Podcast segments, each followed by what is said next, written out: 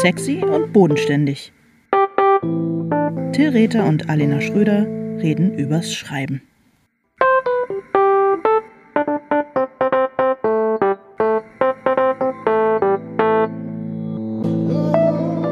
Hallo Alena. Hallo Till. Lange nicht gesehen, trotzdem wiedererkannt. ja, und es ist äh, ein Wunder, weil ich total schmockig und ungeduscht bin und äh, mich nicht so rausputzen konnte, wie ich es normalerweise machen, wenn wir podcasten und dabei skypen, damit du dich nicht. Du siehst total gut vor, aus. Vor, vor, Grausen abwendest. Du siehst, ah, ich, du siehst gut aus wie immer. Was ist passiert? Warum, ähm, warum diese plötzliche Vernachlässigung? ich lass mich gehen jetzt. Mir ist jetzt alles egal, weißt du, so ein Bestseller-Erfolg, das ist mir ja. scheiß jetzt drauf. Ich lass mich gehen. Nein, du, du weißt natürlich, was los ist, aber viele da draußen wissen es nicht. Ich äh, habe mir beim Spazierengehen, ist so ein äh, Breitensport hier bei uns in Berlin, ähm, ich habe mir beim Spazierengehen den Fuß gebrochen. Ich habe mir beim Spazierengehen den Fuß gebrochen und den anderen nicht gebrochenen Fuß heftigst verstaucht. Ich war im Krankenhaus, ich bin operiert worden und jetzt bin ich wieder zu Hause und äh, bin halt so mehr schlecht als recht auf Krücken unterwegs. Aber ich habe es heute Morgen gerade eben so noch ins Bad geschafft, für dich, um mir wenigstens die fettigen Haare zu kämmen. Wie gesagt, du siehst sehr gut aus und ich kann jetzt irgendwie nicht so wahnsinnig viel, ähm, also das Mitgefühl, was ich sowieso äh, die ganze Zeit empfinde, seit diesem verhängnisvollen Sonntag, ähm, kann ich jetzt nicht so ganz fresh ausdrücken, weil okay. es, wie gesagt, bin ich, ich bin ja bereits über die Sachlage informiert. Ähm, Boah, es tut mir so. Äh, ich kann, nee, ich kann komm, guck mal, ich kann einfach, ja. Ähm, sag mal, was ich noch nicht so ganz verstanden habe, wo wir auch schon kurz drüber gesprochen oder geschrieben haben, ähm, das war, also diese Unfälle passieren ja leider immer, mhm. ähm, wirklich bei einzelnen Stufen oder ganz banalen Sachen und du wolltest auf ein Schaufenster zu oder von einem Schaufenster weggehen, oder? Ja, ich habe in ein Schaufenster geguckt und. War das eine, eine Buchhandlung? Stufe. Was wolltest du da sehen? Du wolltest, äh, da hast gesehen, dass dein Buch in der Buchhandlung steht und wolltest es dir einfach nochmal angucken. Nein, es war ein Laden für skandinavische Designermöbel, denn ich brauche einen Couchtisch. Und, oh Gott, ähm, wie, Berlin, wie Berlin kann alles werden, ne? ey. Ich habe Erst diese gesehen. Spaziersache, ja. Ich habe mich mit Grausen abgewendet und schon hat es mich gefällt. Nee, weißt du, was der war? Du hast dich vor ist? dir selbst erschrocken in dem Moment, ja, oder? Genau. Ja, ich habe mich vor meiner eigenen boomerig Prenzelbergigkeit erschrocken und ähm, ja, und es hat mich sofort gefällt. Nein, weißt du, was passiert ist? Äh, jemand auf Twitter hat es so formuliert: ähm, Bestseller-Hochmut kommt vor dem Fall. Ich und weiß genau, wer das war. Und bei aller, bei aller Freundschaft, so nicht, liebe Rätselfreunde. und ich habe mich darüber, äh, ich habe mich darüber so geärgert, dass ich äh, den Betreffenden soft blocken musste, obwohl er sich gleich entschuldigt hat. Und das ist auch nicht so schlimm. Ich weiß, dass es nicht wirklich ernst gemeint war. Aber äh, ich habe mich auch deswegen geärgert, weil ich das natürlich tief im Innern total glaube, dass es wow. genauso ist. Ja. Ich glaube nicht so an so Karma-Sachen im Allgemeinen, weil dafür Offenbar, passieren ja. äh, schlechten Menschen leider viel zu selten schlechte Dinge. Aber bei mir persönlich glaube ich es voll. Ich glaube, das war jetzt einfach der Tribut den ich zu zahlen hatte für mein Bestseller-Glück und mein okay. Bestseller-Hochmut. Also du glaubst nicht äh, an einen kosmischen Plan, der gemacht wurde, um auf alle Menschen zuzutreffen, aber du glaubst, dass es einen kosmischen Plan gibt, der nur für dich speziell gemacht wurde. Okay. Mm, ja. Makes genau. sense, ja. Ja, ja, ja. Du, ich will da jetzt nicht drauf rumreiten, aber du könntest natürlich jetzt so einen skandinavischen Couchtisch äh, besonders gut gebrauchen, um ähm, die, die, um den, den Fuß oder die Füße hochzulegen.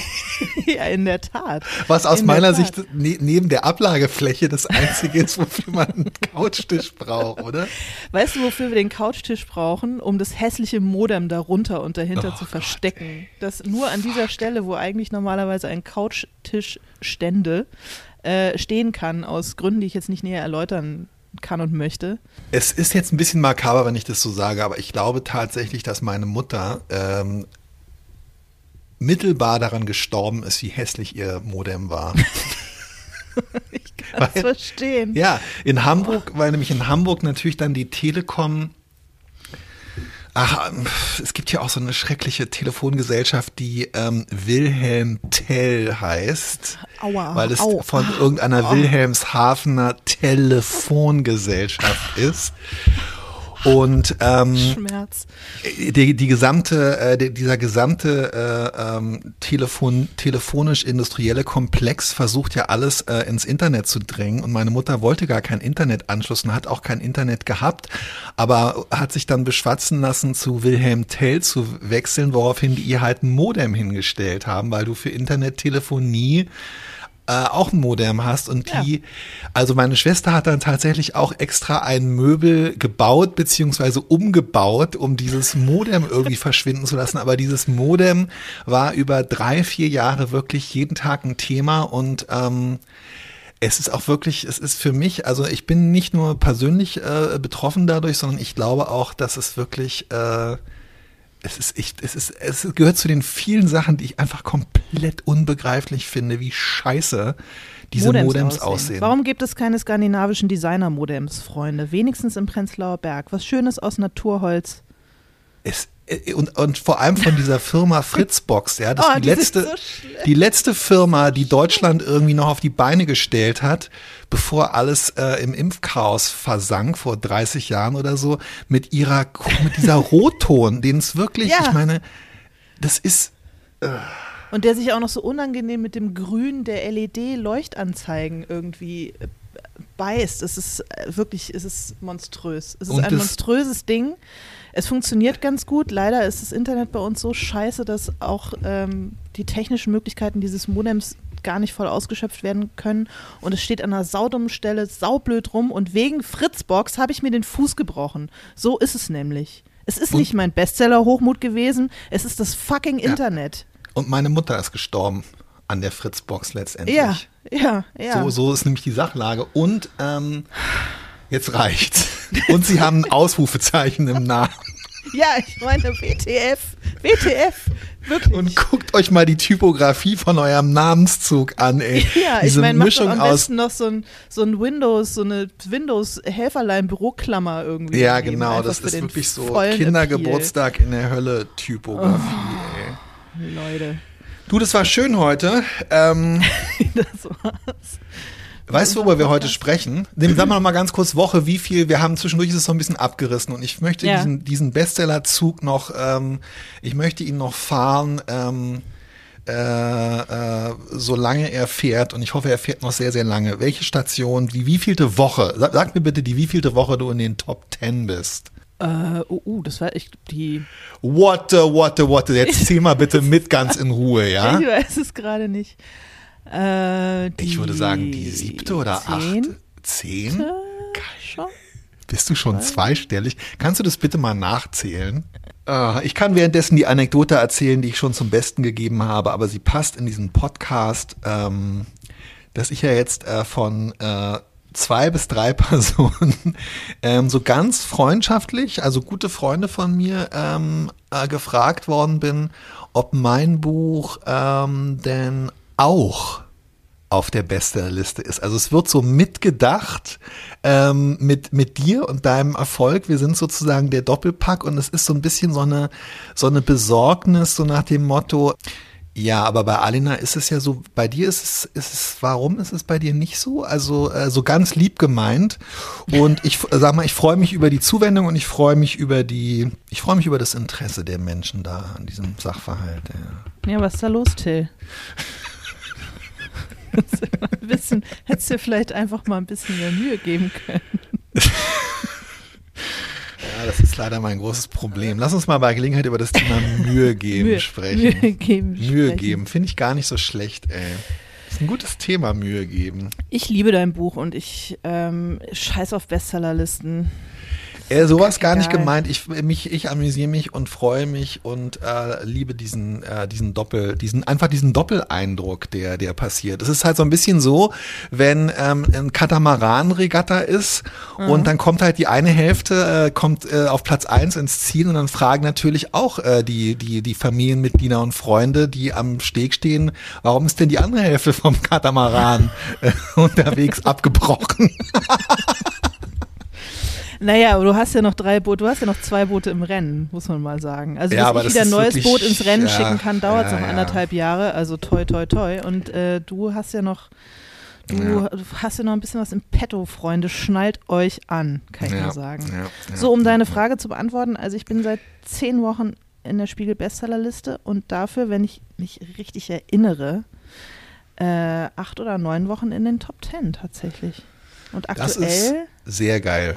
Bin ich nach einem Absturz, parallel zu meinem persönlich körperlichen Absturz, ähm, auf Platz 8 bin ich jetzt wieder auf Platz 5. Ich fasse es so nicht. Es ist einfach, aus. es ist einfach. Äh, ja, es ist total. Eigentlich krass. möchte ich mir das auf Aufkleber drucken. Lass uns doch nur noch Aufkleber mit Zahlen verschicken. Ja, aber was breche ich mir als nächstes? Weißt du, ich muss doch jetzt, ich muss doch jetzt. Ähm, wenn du wieder nach oben fällst, weiter nach oben ja, fällst, nach genau, oben stürzt, nach oben, nach die Leiter oben fallen ist noch viel gefährlicher als runterfallen. Beim nach oben fallen kann man sich auch ganz schlimm verletzen. Total. Und ähm, du brichst dir jetzt gar nichts mehr. Es reicht, Nein. dass du so viele Leser in den Herzen dadurch gebrochen hast, dass das Buch nach 367 Seiten einfach schon vorbei ist. Ach, du bist süß. Es ist, ähm, ja, ich freue mich. Ich bin echt total happy, wie viele Leute das äh, lesen und empfehlen und verschenken und so. Total, ja. Und die Reaktionen sind toll. super nice und ähm, ja, und tragen mich ja, durch dunkle Zeiten, ey. Das ist wirklich ja. wahr. Ja, das geht mir tatsächlich bei, ähm, ist es noch das Leben oder bin ich schon depressiv? Auch so, dass die ähm, wahnsinnig äh, zugewandten mhm. und liebenswürdigen, ne, das ist nur ein Scheißwort, wirklich die tollen Reaktionen äh, persönlich und von Menschen, die ich gut oder nicht so gut kenne, finde ich äh, auch sehr schön. Ja. Ähm, lass uns heute jetzt mal über das Thema Träume reden. Äh, das Thema Träume ist sehr interessant. Ähm, das Thema Träume hatte letztes, vorletztes Mal ähm, vorgeschlagen. Scheiße. Du!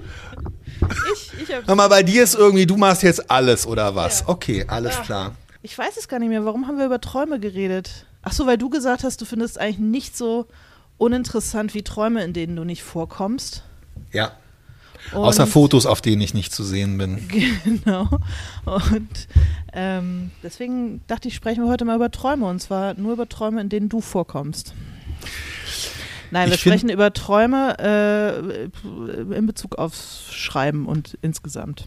Genau, es hat ja, finde ich, drei Säulen. Äh, es ist so ein bisschen komisch, so ein bisschen, wie, ja, was heißt es nicht komisch? Ich finde das Thema total toll und interessant. Es ist nur so ein bisschen jetzt gerade in meinem Kopf wie bei so einem Brigitte-Dossier 1952 oder so, als die Dossiers sich noch nicht so richtig eingegroovt hatten wo es dann so Dossiers äh, über das Thema Glück gab und eins war ein Interview mit einem Croupier, eins war ein Interview mit einer Glücksforscherin und das dritte war ein Interview mit der Dichterin Louise Glück oder so. Und äh, ich finde, es gibt, es gibt auch so drei, drei Komponenten von ja, Träumen beim Schreiben. Mach mal eine Mindmap jetzt. Die, genau, die nicht so, also ich finde, es geht halt einmal um diese, diesen persönlichen Traum vom Schreiben ja. Und dann ähm, tatsächlich finde ich auch, äh, aber auch den Traum, ähm, ich finde den Traum in der, äh, ich finde den, den Traum in der, im Schreiben, im Text irgendwie interessant und ich hätte schwören können, ich habe noch einen dritten, aber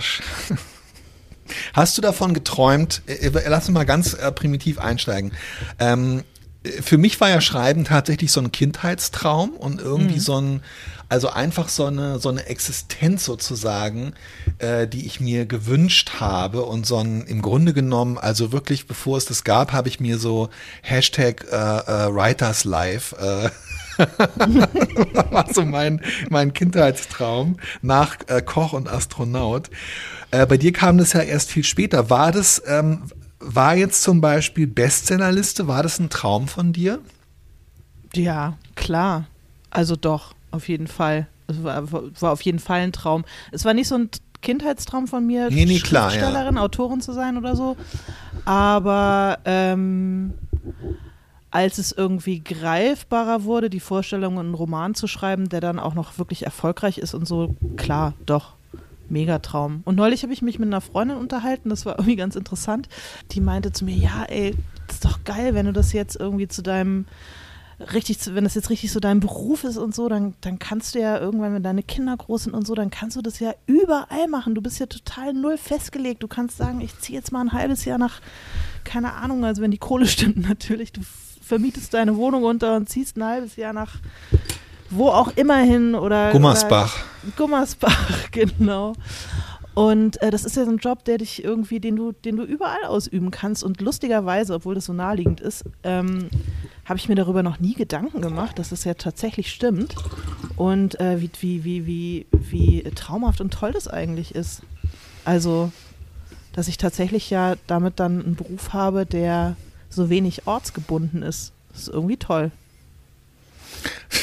Also traumhaft. Und seitdem träume ich manchmal davon und denke so, ja, stimmt, ich könnte irgendwann könnte ich einfach sagen, ich, keine Ahnung, ich schreibe mein nächstes Buch. Dafür gehe ich jetzt mal, mache jetzt mal drei Monate Schreibklausur in was weiß ich. Du bist doch schon in Berlin. Was willst du denn noch, ey? Ja, irgendwo, wo ein bisschen öfter die Sonne scheint. Ey, hier schneit's gerade wie Sau. Ja, ich finde es total schön, dass bei in deinem, äh, in deinem, wenn du ins Schwärmen über äh, Träume gerätst, dass da die Form Formulierung wenig ortsgebunden vorkommt. Wieso? Achso, weil ich gerade so extrem ortsgebunden ja, bin. Weil es ja. dann doch irgendwie wieder so, äh, so pragmatisch klingt. Aber ähm, ja, tatsächlich muss ich sagen, ähm, also ich hatte als Kind halt total äh, extrem diesen Traum, weil ich die damals immer aus der Buchhandlung am äh, Teltower Damm in Zehlendorf mitgenommen habe. Da gab es so diese äh, DIN A5-artigen, äh, DIN A5-förmigen Taschenbuchprogramme, wo ja. die Verlage ihr gesamtes äh, lieferbares Taschenbuchprogramm abgedruckt hatten mit so wirklich buchstäblich Briefmarken äh, großen ähm, Covern äh, der Neuerscheinungen. Und das, ich habe das wirklich so mit äh, 10, 11, 12 habe ich das einfach nachmittagelang geblättert. Und mein Traum war einfach immer mal in sowas aufzutauchen. Und ähm, ich habe neulich was Cooles gehört in dem äh, Podcast von Andy Richter, äh, The Three Questions with Andy Richter, den ich eigentlich nie höre, weil er mich irgendwie nicht, äh, der ist nicht für meine Begriffe nicht lustig genug, aber da war die Schauspielerin Patty Harrison und die haben reden dann immer so darüber, was so ihre, ja auch so Träume und so weiter. Und dann meinte Andy irgendwie, er hätte im Laufe der Jahre gelernt, make a process your dream.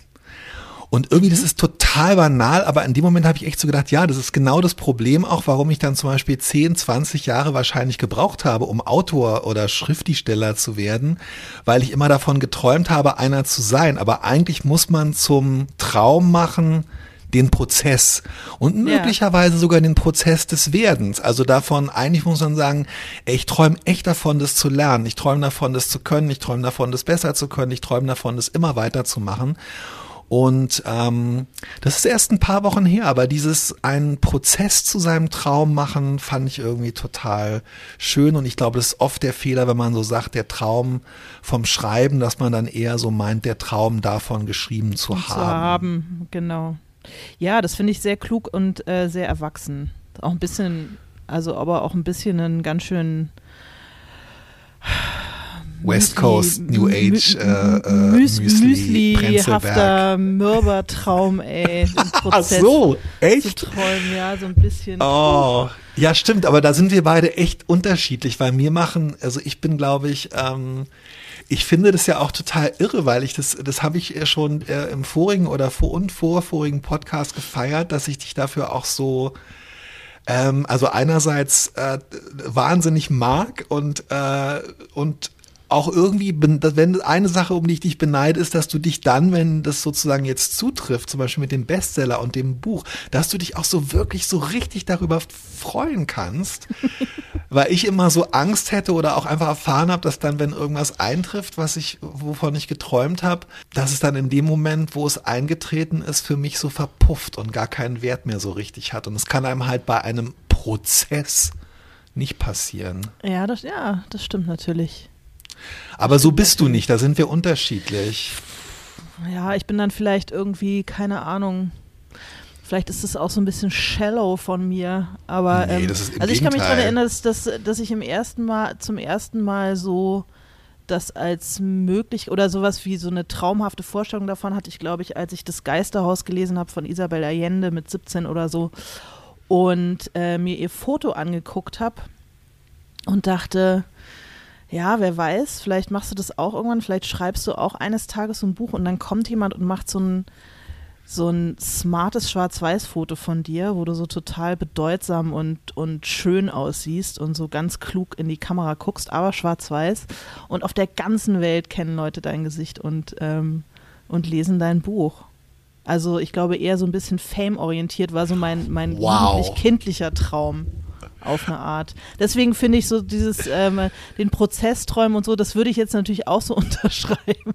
Aber ich finde es auch ganz schön, ich finde es auch ganz schön äh, äh, niedrig, also ich finde es ganz schön, ich finde es für einen Traum ein bisschen zu realistisch, ehrlich gesagt.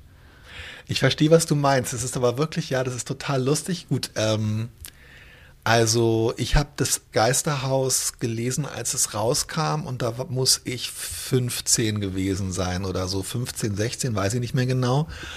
Und ich weiß, dass das Buch auf mich auch die ganz, ganz, ganz, ganz starke und so eine traumhafte Wirkung hatte und mhm. dass dieses Buch in mir das ganz starke Bedürfnis ausgelöst hat, aber nicht, das ist wirklich total lustig, da sind wir total anders, ähm, obwohl ich das, ich kann mich genau an das Foto erinnern und ich habe dieses Foto auch studiert und äh, also Isabel Allende ist wirklich nach wie vor einfach ein, ist, dass sie ein Idol von mir ist, ist in meine, in meine Seele und meine Retina eingebrannt, aber ich habe mir, habe davon geträumt, so ein Buch geschrieben zu haben. Ja. Aber ich, also ich wollte dieses, aber ich, dieses Buch hat in meiner Erinnerung und ich habe neulich noch mal versucht, es zu lesen, habe dann gedacht, nee, du machst dir das vielleicht kaputt. Es ist immer noch sehr gut, aber es ist für mich so dicht und so atmosphärisch und so träumerisch und ich wollte so ein Buch schreiben. und das war mein totaler Traum. Und habe mich dann halt mehrfach immer hingesetzt und habe dann eine Stunde da gesessen und habe ähm, mich dann angeschrien, äh, hey, warum kommt das da nicht? Warum kommt das nicht aus dir raus? Warum ist es aus dir rausgekommen und aus dir nicht? Und ich glaube, es wäre damals für mich ein bisschen ähm, weniger frustrierend gewesen, wenn ich einen Bruchteil von Make a Process Your Dream irgendwie drauf gehabt hätte, weißt du? Ja. Ja, wie gesagt, ich äh, möchte das auch sofort unterschreiben und finde es einen klugen äh, Ansatz. Ich, wir lesen ja eigentlich hier keine Bücher. Das ist ja der einzige Schreibpodcast, wo nie über Bücher gesprochen wird. Das finde ich auch eigentlich gut. Das ist auch weiterhin so, außer über unsere eigenen. Ich finde das eigentlich ein sehr wichtiges Alleinstellungsmerkmal. Ja. Aber vielleicht sollten wir beide mal ähm, das Geisterhaus lesen und sei es um uns äh, Relektüre, ja. Oh Schreck, privat darüber zu unterhalten. Let's do it. Hast du es noch? Liegt es noch? Hast du noch vorzuliegen? Bestimmt irgendwo. Ich muss mal gucken, sonst besorge ich es mir. Also bei mir liegt es nämlich auch. Ich hätte eigentlich irgendwie. Komm, lass uns das mal machen. Ja, das machen wir. Das ist eine gute Idee. Und alle, die sich angesprochen fühlen, ähm, sind eingeladen, eine Botschaft mit nicht mehr als in Haiku-Form auf der Mailbox hinterlassen. Nein, genau. lass uns, vielleicht machen wir ein großes äh, Geisterhaus äh, wieder Relektüre ähm, äh, äh, ähm, Ding, weil das glaube ich auch so ein bisschen das ist, was äh, was, was deine und meine Generation verbindet, oder? Das ist so die Schnittstelle. Das kann gut sein. Also ich glaube, es war tatsächlich, ich, ich glaube, es war für mich, also so albern, das klingt tatsächlich so ein Aha-Moment, ah, guck mal, ähm, Frauen können auch äh, Schriftstellerinnen sein. Echt? Und wow, ähm, okay. Ich glaube, es war so bewusst der erste so große Roman einer Autorin, den ich irgendwie auch als solchen rezipiert habe. Oh, wow, okay. Also für mich ja war das tatsächlich so, dass ich dachte, ach guck mal, man muss ja gar nicht immer nur die Typen lesen, sondern es gibt auch, ähm, das gibt's auch. Das könntest du sein. Also für mich war das tatsächlich ein, ein wichtiges Buch und war Isabella Allende deswegen für mich wichtig. Okay, das ist okay, das ist bei mir natürlich wirklich total anders gewesen, aber das ist in deinem Fall dann echt dieses klassische ähm, Representation matters. Also ja. du hast wirklich, du hast das, also es ist äh, so interessant, dass da natürlich unsere, unsere äh, Wahrnehmungs- und Lebenswirklichkeiten so ähm, auseinandergehen, weil ich habe da natürlich jahrelang einfach immer schon in Leute, in, in Autorenfotos geblickt von Leuten, die alle aussahen, wie ich in zehn Jahren aussehen würde oder in 20. Ja, und sie war, ich meine, Isabel Allende war immer eine wunderschöne Frau, aber sie sah halt nicht, deswegen ist mir dieses Autorenfoto auch noch so präsent, sie sah halt nicht aus wie die sozusagen in der Popkultur berühmten Frauen, mit denen ich mich hätte vergleichen müssen ja, in dem ja. Alter. Sie war halt nicht irgendwie, sie kam nicht aus den USA, sie war nicht irgendwie äh, blond, sie war nicht besonders dünn, also sie war so Das war das erste Mal, dass ich das Gefühl habe, ich kann mich darin sehen, in ihr als Figur.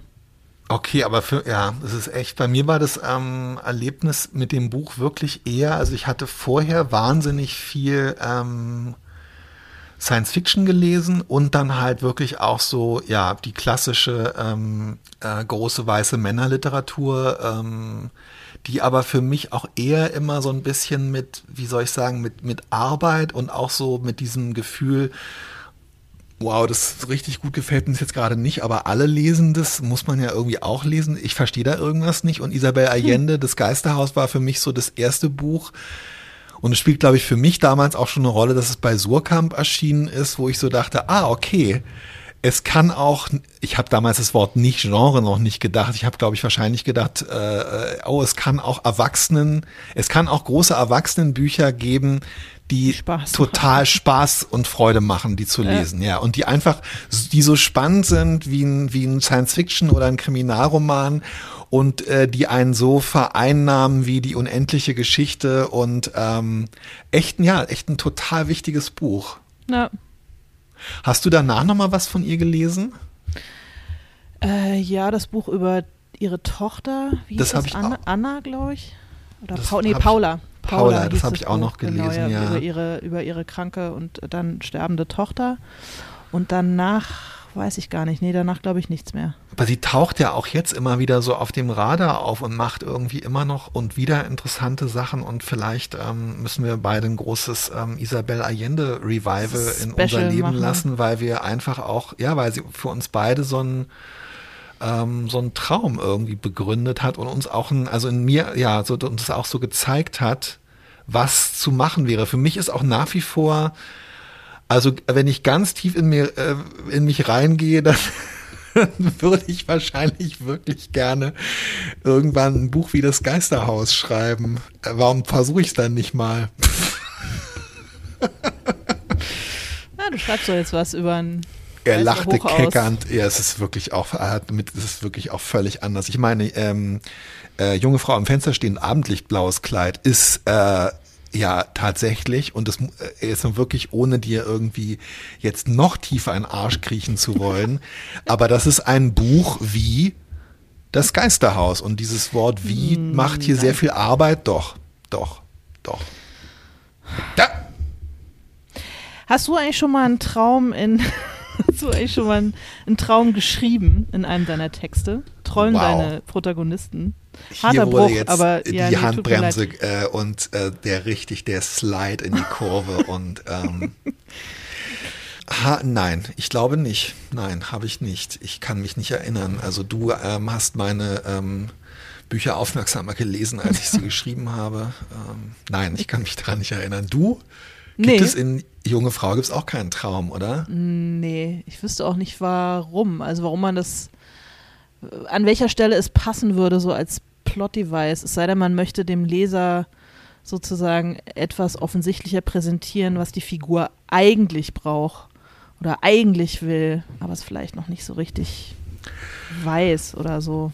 Also ich habe, ähm, da, ich kann dir wirklich sehr empfehlen, dieses Buch äh, von Hengame Yahubi Farah. Ja. Ähm, das Ministerium der Träume, von dem wir schon auch kurz hin und her geschrieben und äh, wo er öffentlich viel drüber geschwärmt wurde. Ich muss sagen, das Buch hat mich total dadurch von Anfang an gepackt, weil es, wenn ich jetzt nichts Falsches sage, mit einer Traumszene beginnt und offensichtlich Träume ja eine wichtige Rolle spielen und ähm, ich sozusagen aufrecht äh, plötzlich äh, im Bett saß oder mich hinstellen musste. Ich weiß nicht mehr, wo ich den Anfang äh, gelesen oder äh, mit, äh, es ist eine super, super Traumszene und die Traumszenen in dem Buch funktionieren total gut, weil sie ganz nah an der ähm, Lebenswirklichkeit der Figur, der Figuren sind und weil sie sozusagen im Traum so das verdichten, was den Figuren schon passiert ist und noch passieren mhm. wird und weil sie sozusagen das ähm, was das so das Gestaltungsprinzip des Buches ist, nämlich ähm, ja, dass auch das alles so ein bisschen, dass die Zeitebenen so ein bisschen durcheinander rutschen und dass es so eine Spurensuche in der Vergangenheit bis in die Gegenwart ist, das spiegelt sich wirklich total kunstvoll in diesen Traumszenen wieder. Aber ansonsten ähm, stelle ich mir irre schwierig vor, ehrlich ja, gesagt. total. Ich muss es noch lesen, total, ich habe es noch vor mir. Total, ja. Und äh, bewundere das sehr, wenn das gelingt. Ja, und dann gibt es manchmal, also ähm, äh, von Hiromi Kawakami, äh, so einen Roman gelesen, der vor einigen Jahren in Deutschland offenbar ein Bestseller war. Ich weiß nicht, ob du dich mit Bestsellern auskennst. Ähm, der Himmel ist weiß, nee, der Himmel ist blau, die Erde ist weiß, äh, total bescheuerter Titel. Und da kommen auch so Traumszenen drin vor, die aber einfach, und das finde ich sozusagen die andere Möglichkeit, wo ich sozusagen Traumszenen tolerieren kann, die sind sehr, hübsch im Sinne von witzig. Die sind dann wie so mhm. kleine surreale Kurzgeschichten, die noch in den Text eingebaut sind, aber die haben an sich, also die könnte man auch rausschneiden und dann irgendwie sagen, okay, das ist eine hübsche Miniatur, das ist eine sehr gelungene kleine Vignette, die so für sich alleine so als Flash-Fiction oder so stehen könnte. Aber ansonsten habe ich auch, also ich hätte immer das Gefühl, genau wie du gesagt hast, bei der Traumszene, ähm, ich hätte auch immer das Gefühl, das ist so ein bisschen wie Schummeln, weil du kannst ja plötzlich mhm, alles genau. machen. Ja. Ja, stimmt, das ist ein bisschen wie Schummeln. Es sei denn, du erhebst es sozusagen zum totalen Gestaltungsprinzip deiner Geschichte und hast dann so, was ist ich, so die, halt sowas wie Kafka, so albtraumhafte äh, Geschichten, wo aber nie konkret gesagt wird, all das ist ein, äh, sozusagen findet in der Traumwelt statt oder so, aber wo so albtraumhafte Gestaltungsmomente drin sind, die sich halt die ganze Zeit durchziehen. Ja. Aber das geht dann auch wieder nur mit schrecklichen Träumen, mit Albträumen und nicht so richtig mit. Ja, ja, ja, ja, ja. Ein totales, äh, äh, wirklich so ein Pet Peeve von mir ist im Kriminalroman und gerne auch im Thriller wenn Menschen dann immer so Träume haben, die dann so in der Vergangenheit angedeutete äh, Traumata und so weiter sich so langsam im Traum so so Puzzlestückartig, äh, also dass du als Leser sozusagen diese Träume so mitdeuten kannst, finde ich total furchtbar. Mhm. Ähm, Andererseits sind Träume möglicherweise sind Traumbeschreibungen eine gute ähm, Möglichkeit, um, um Zeilen zu schinden und Seiten zu schinden. Ich meine, wir sind ja auch ein pragmatischer Podcast, man kann die dann auch, Man kann die dann auch gut überblättern. ja, aber man weiß es ja mal nicht. Vielleicht ist dann genau da dir in dem einen Traum dieser psychologische äh, Schlüssel angelegt oder ähm, ich weiß auch nicht, ja. Interessierst du dich eigentlich wirklich dafür, wenn äh, du in den Träumen anderer Leute vorkommst? Nee, in Wahrheit nicht. In Wahrheit ist es so ein, äh, so ein weiterer dusseliger Spruch von mir, den ich mir irgendwie zugelegt habe.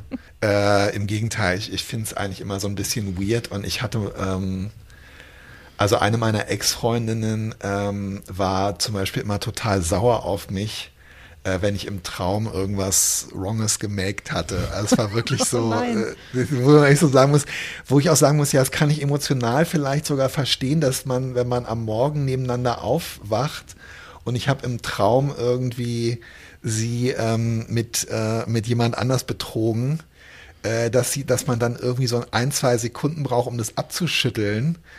Aber das hat dann eher immer bis in frühen Nachmittag gedauert. Und, oh Gott, äh, das ist ja schrecklich. seitdem muss ich echt sagen, äh, ich, nee. Wie geht es dir? Ich glaube, es träumen relativ selten irgendwelche Menschen von mir. Ja, Jedenfalls bekomme ja, ich das ja. äh, selten Nee, also bekomme ich wirklich extrem selten äh, erzählt. Ich verarbeite alle meine Verlustängste auch in meinen Träumen. Das heißt, wenn, wenn ich von Leuten träume, von dir habe ich auch schon viel geträumt und du hast schreckliche Dinge getan. Aber mein Mann, meine Kinder, meine Eltern verlassen mich, verlachen mich dabei, verraten mich. Es ist schrecklich. Ja, es ist echt schrecklich. Äh, und ich äh, brauche dann vielleicht so fünf Sekunden morgens beim Aufwachen, bis ich es abgeschüttet habe. Aber bis in Nachmittag bin ich wieder durch. Und ich äh, versuche mir anzugewöhnen, äh, es dann nicht zu erzählen. Danke. Dass sie für Arschlöcher gewesen sind in meinen Träumen und wie sie mich hängen gelassen haben, ausgelacht haben, gedemütigt haben und so weiter. Du pass auf, äh, tatsächlich ist es auch die dritte Säule ähm, der Traumthematik, die mir jetzt wieder ja. eingefallen ist, nämlich ähm, das ein für mich endlos faszinierendes Thema. Ähm, hast du schon von Dingen geträumt, die du dann ähm, verarbeiten konntest? Haben dich Träume angeregt zu wie du es immer nennst, Projekten und oder haben dir, hast du während laufender Projekte Sachen geträumt, die dir bei laufenden Projekten weitergeholfen haben? Also nicht so total konkret, aber ich denke ganz oft, also ich habe so eine äh, Zeit, wo ich meistens so ein bisschen wach liege oder nur so döse oder so und da fallen mir öfter Sachen ein. Also entweder mache ich mir dann Sorgen, dass ich irgendeinen schrecklichen Fehler gemacht habe in einem meiner Projekte, äh, dass es alle, allen auffallen wird, dass man das wird zurückziehen müssen, dass ich äh, verstoßen werde aus der Gemeinschaft der Schreibenden ja. ähm, dass ich mich wahnsinnig blamiere. Oder mir fällt tatsächlich irgendwie äh, was ein. Aber das ist nicht wirklich Träumen, das ist eher so Dösen, Wachliegen, die Gedanken schaweifen lassen. Aber so ein richtiger Traumtraum, hm, nee, bisher noch nicht. Du? Mhm. Also ich habe das wirklich oft. Ich habe, also ich träume Buchtitel, die ich dann auch äh, irgendwie, das mich so, also ich habe tatsächlich mal ähm, äh, Ende der 90er Jahre so einen ganzen, also wirklich auch typisch, ich habe nicht von dem Prozess geträumt, ein äh, Buch zu schreiben, sondern ich habe ein ganzes, ich habe sozusagen das ganze Buch geträumt. Also ich habe die Gestalt dieses Buches geträumt und den Titel und auch was da drin steht. Und ich habe dann tatsächlich zwei, drei Jahre versucht, das irgendwie aufzuschreiben. Und ähm, manchmal, also ich habe, glaube ich, den Titel Treue Seelen tatsächlich geträumt, äh, und zwar mhm. bevor äh, das Buch überhaupt, also ich habe den dann irgendwann, habe ich gedacht, ach, ich habe mir den dann notiert und habe dann gedacht, ach, das ist ja cool irgendwie, ähm, das, das passt total gut darauf, weil ich das dann so ganz befriedigend finde. Aber ich habe wirklich doch, also ich träume Sachen, die dann, wo ich dich dann irgendwann mal gebrauchen kann. Und ich habe auch so dieses, äh, dieses dieses Wachliegen und ich kann tatsächlich auch, das ist äh, ja auch so mein, äh, meine Spezialität hier, ich kann auch im Schlaf, habe ich das Gefühl, so, so Probleme lösen. Also wenn ich, mhm. äh, wenn ich über so eine, eine Plotsache oder eine Charaktersache oder so nachdenke und damit äh, zu Bett gehe und schlafe, dann habe ich das Gefühl, das wird irgendwie über Nacht und vielleicht im Traum sortiert. kommen die kleinen ja. Helferlein aus dem ja. Jenseits genau. in meinen Traumdachboden und, und, und, zuppeln alles zurecht. Ja, genau. Das ist auch eine schöne Vorstellung. Ich habe ja diesen äh, Podcast geträumt, mehr oder weniger. Ah, erzähl, echt? Ja. Nein, ich habe mal geträumt, dass äh, Till und ich zusammen eine Radiosendung moderieren und ähm, so eine Morning Show im Radio und, ähm, und und ich soll als und ich soll als nächstes irgendwie Boy, Boys Don't yeah, Boys Don't Cry von The Cure irgendwie ähm, anmoderieren. Und der Redakteur, der diensthabende Redakteur sagt, Alena, du sagst jetzt äh, vorab bitte. Und mein äh, Partner Till Rether hier neben mir sieht genau aus wie der junge Robert Smith. Und dann sage ich so, ey, aber das stimmt überhaupt nicht. Ja, es stimmt voll. Also Till ist bildschön, aber er sieht nicht aus wie der junge Robert Smith. Das ist einfach gelogen. Also doch, du sagst es jetzt nicht so. Nee, ey, das ist HörerInnenverarschung, das mache ich nicht. Also doch, du musst es sagen, sonst bist du gefeuert. Und ich so, fuck off, ey, ich glaube, es hackt. Ich belüge doch hier die Leute nicht. Und dann haben wir Boys, Boys on Cry quasi auf Dauerschleife gestellt und haben das Studio verlassen und von außen abgeschlossen und den Schlüssel weggeworfen und sind zusammen in den Sonnenuntergang geritten. Und das habe ich dir erzählt, du schon so, oh, gähnöde. Und dann hast du aber gesagt, ey, geil, lass mal Podcast machen. Wir, Wir machen unser eigenes Radioding. Weißt du? Im Rausgehen habe ich mir mit dem, mit dem Handrücken meinen Lippenstift so verwischt, dass er in meine weiße Schminke so ein bisschen reinlief und habe mir wutentbrannt meine stumpfen schwarzen Haare äh, zerwuschelt und habe mein weißes Hemd aus der Hose gerissen in so einer ganz, äh, in so einer ganz trotzigen Robert Smith äh, äh ey. Nein, du, warst, du bist sexy und bodenständig, wie du bist, bist du mit mir zusammen aus dem Studio gelaufen und das war der Beginn dieses Podcasts. Sehr gut. Gut, dass ich das mal losgeworden bin. Und darum sind wir nicht mehr auf ähm, Radio Bob zu hören. Morning Show leider und ohne uns in Zukunft.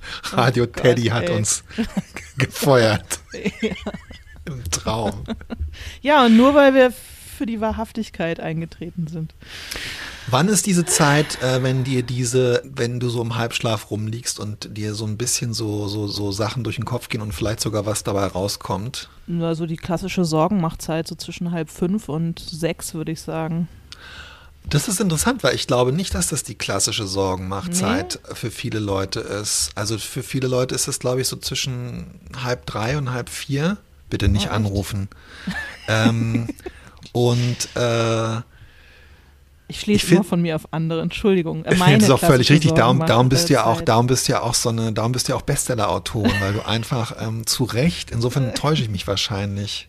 Aber das ist, du machst dir dann keine Sorgen, oder? Sondern deine Gedanken schweifen so ein bisschen. Nee, ich mache mir schon auch Sorgen, aber das ist ja auch wissenschaftlich belegt, dass man da halt einen besonders niedrigen irgendwas Spiegel hat, was Serotoninspiegel, ich weiß es nicht. Und dass man deswegen, okay, okay, okay. deswegen sind Probleme, die man nachts wälzt, äh, immer größer, als wenn man tagsüber drüber nachdenkt.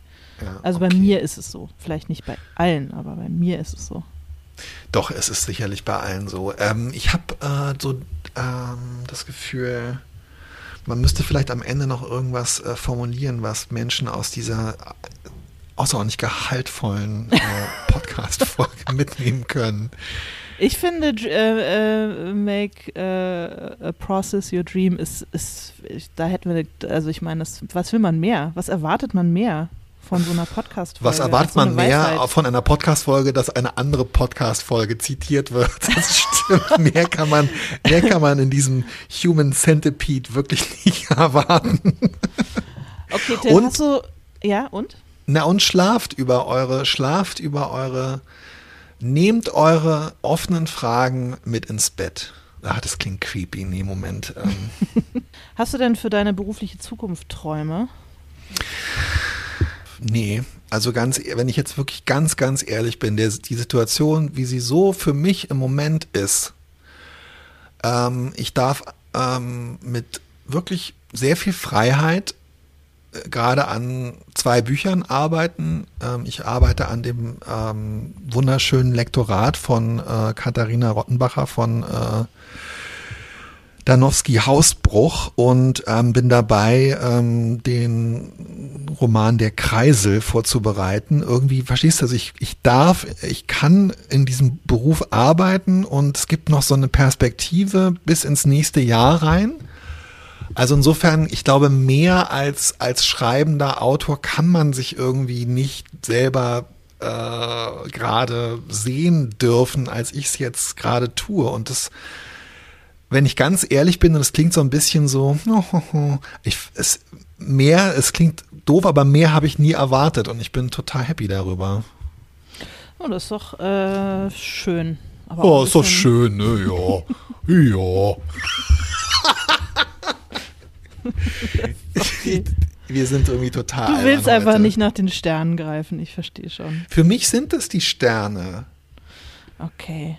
Okay. Ähm, ich, was, was ist wirklich ein, was ist wirklich ein ganz, ganz, ganz, ganz großer Dream von mir? Ähm, ich träume wirklich davon, äh, ins Englische, in, in die, äh, in die englische Sprache ähm, übersetzt zu werden.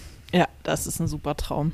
die Sprache, die nur auf dieser kleinen, sympathischen Insel im Nordatlantik gesprochen wird. Da würde ich gerne einfach, dass mehr Leute die Möglichkeit haben, die können sie auch ausschlagen, aber dass sie überhaupt die Möglichkeit haben, mal was von mir zu lesen. Ja, das verstehe ich. Diesen Traum teile ich mit dir. Guck mal. Ähm, was macht die niederländische ähm, Übersetzung? Hast du schon ähm, was gehört? Ja, ich, also äh, ist in der Mache und erscheint oder ist vielleicht sogar auch schon fertig und es erscheint da im Juni wohl. Okay, ähm, wirst du ein bisschen draus vortragen, wenn, ähm, wenn sie vorliegt? Das, äh, mit Sicherheit nicht. Ich kann okay. leider, ich kann nicht mal einen schönen niederländischen, niederländischen Akzent nachmachen, so wie, ähm, so wie du und vor allem unser Freund Stefan Bartels, der das, glaube ich, besonders gut kann. Ja, Stefan kann ähm, Stefan Bartels kann alle Akzente und Dialekte hervorragend nachmachen. Nee, also ich werde nicht daraus vortragen. Aber Niederländisch auch schon mal ein Megatraum. Überhaupt übersetzt werden ist echt ein Traum. Ähm, ich äh, muss jetzt ganz kurz hier was, äh, was googeln, also äh, Full Disclosure, wie man so, äh, weil ähm, zwei äh, Hörerinnen angerufen haben und ähm, ja. Frie aufgeworfen hat, wie das eigentlich ist und ob wir mal darüber reden können, wenn man zum Beispiel aus anderen Perspektiven schreibt, also aus, äh, sie ist angeregt worden durch ähm, Siri Hustwets äh, Roman, ähm, dessen Titel ich, äh, alles, was ich liebte, heißt der, glaube ich, auf was Deutsch. Ich liebte, was ich was liebte. ich liebte. Ja. ja. nicht alles, was ich liebte, das wäre wirklich zu viel. Wie ist es als Frau aus, äh, aus Männersicht äh, zu schreiben und als Mann aus Frauensicht? Ich würde sagen, äh, es ist mal so ein bisschen unangenehm äh, in die äh, so in die Podcast-Historie ähm, einzu steigen, aber das tue ich gerade, weil wir über dieses Thema bereits relativ, äh, relativ ausführlich gesprochen haben, insbesondere über das Thema, das war Erzählperspektiven, war das, oder? Ja. Erzählper wir haben über Figuren haben wir schon gesprochen, ich glaube sogar in der zweiten Ausgabe und über Erzählperspektiven. Folge 8 haben wir über ähm, Erzählperspektiven gesprochen. Und dann hat Hilde Frie noch äh, sehr liebe Dinge über mein Buch gesagt. Vielen, vielen Dank dafür. Und ähm, das freut mich wirklich sehr. Und sie hat noch einen Schreibtisch, äh, Schreibtisch.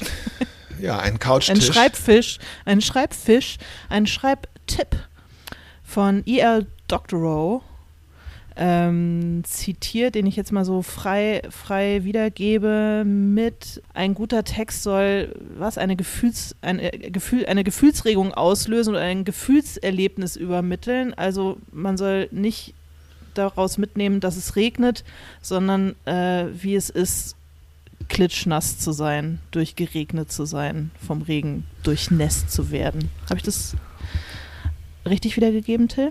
Ja. Nee, nicht so. Ich glaube ja. Finde ich einen guten Tipp. Finde ich nicht. Okay. Ich, ähm, es, es ist mir zu, es ist mir zu eins zu eins und zu emo und ähm, ich habe ehrlich gesagt das Gefühl, ähm, die Gefühle, äh, ich möchte nicht, dass die Gefühle in mir ausgelöst werden, dass irgendwas, äh, äh, dass irg durch irgendwas, was auf der Seite steht, sondern ich glaube, dass da mehr Umwege stattfinden und ähm, Vielleicht täusche ich mich aber auch. Wahrscheinlich täusche ich mich. Aber ähm, ich dachte, es ist halt wieder Show Don't Tell, nur halt diesmal irgendwie nochmal anders ausgedrückt. Ist es nicht dasselbe? Aber auch da warst du ja schon irgendwie ähm, eher nicht so einverstanden mit. Du ja. hast einfach keinen Bock auf Gefühle. Ein. Total, total, total, absolut. Das ist, ähm, das ist, glaube ich, richtig. Ich habe nicht alles in mir abgetötet, um dann plötzlich anzufangen, äh, darüber zu schreiben. What the hell? Vor allem ähm, äh, hat auch noch, also vielen Dank, ähm, liebe Hilde. Und ähm, Bettina Pohlmann hat angerufen und hat ein Thema vorgeschlagen, ähm, nämlich das Thema Warten, über das wir nächste Woche sprechen werden. Genau. Ähm, super Thema. Freuen wir uns beide schon drauf. Alena, ähm, ich hoffe, dass du äh, langsam wieder auf die Beine kommst. Das, das ist auf den Damm. Meine Oma hat immer gesagt, bist du wieder ja. auf dem Damm? Oh Gott. Ja, vielen Dank. Vielen Dank, Till. Ja, das hoffe ich auch. Dauert noch ein bisschen. Ich liege hier so rum und ja, und mache mir so Gedanken. Ist ja zwischendurch auch nicht so schlecht.